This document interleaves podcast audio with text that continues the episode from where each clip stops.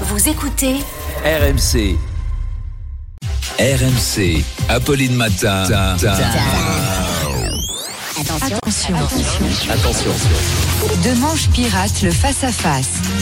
Bonjour Arnaud. Arnaud Demange qui pirate le face-à-face est l'invité. Ce matin, c'est le nouveau ministre euh, de l'Éducation nationale, Gabriel Attal. Mila,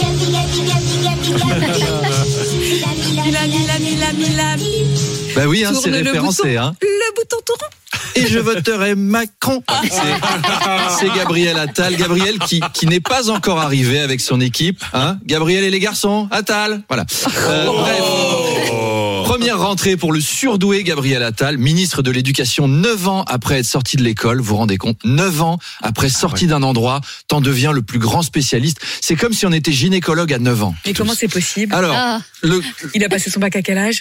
Euh, bah, Ouais, il a ça, 34 ans il est- quand même, Il a hein. 34 ans. Non, mais il a 34 fait moins 9. beaucoup d'études. Oui, mais Ouais. ça fait quand Non, même. mais après, euh, il a fait des études. Ah, Il voilà, d'accord. Alors, le gros dossier de la rentrée, c'était l'abaya. Les enfants de ma génération, on avait notre abaya à nous. hein, la cagoule en laine qui gratte, c'était pareil. On voyait que le visage et pas les cheveux. Comme quoi, la mode est un éternel recommencement.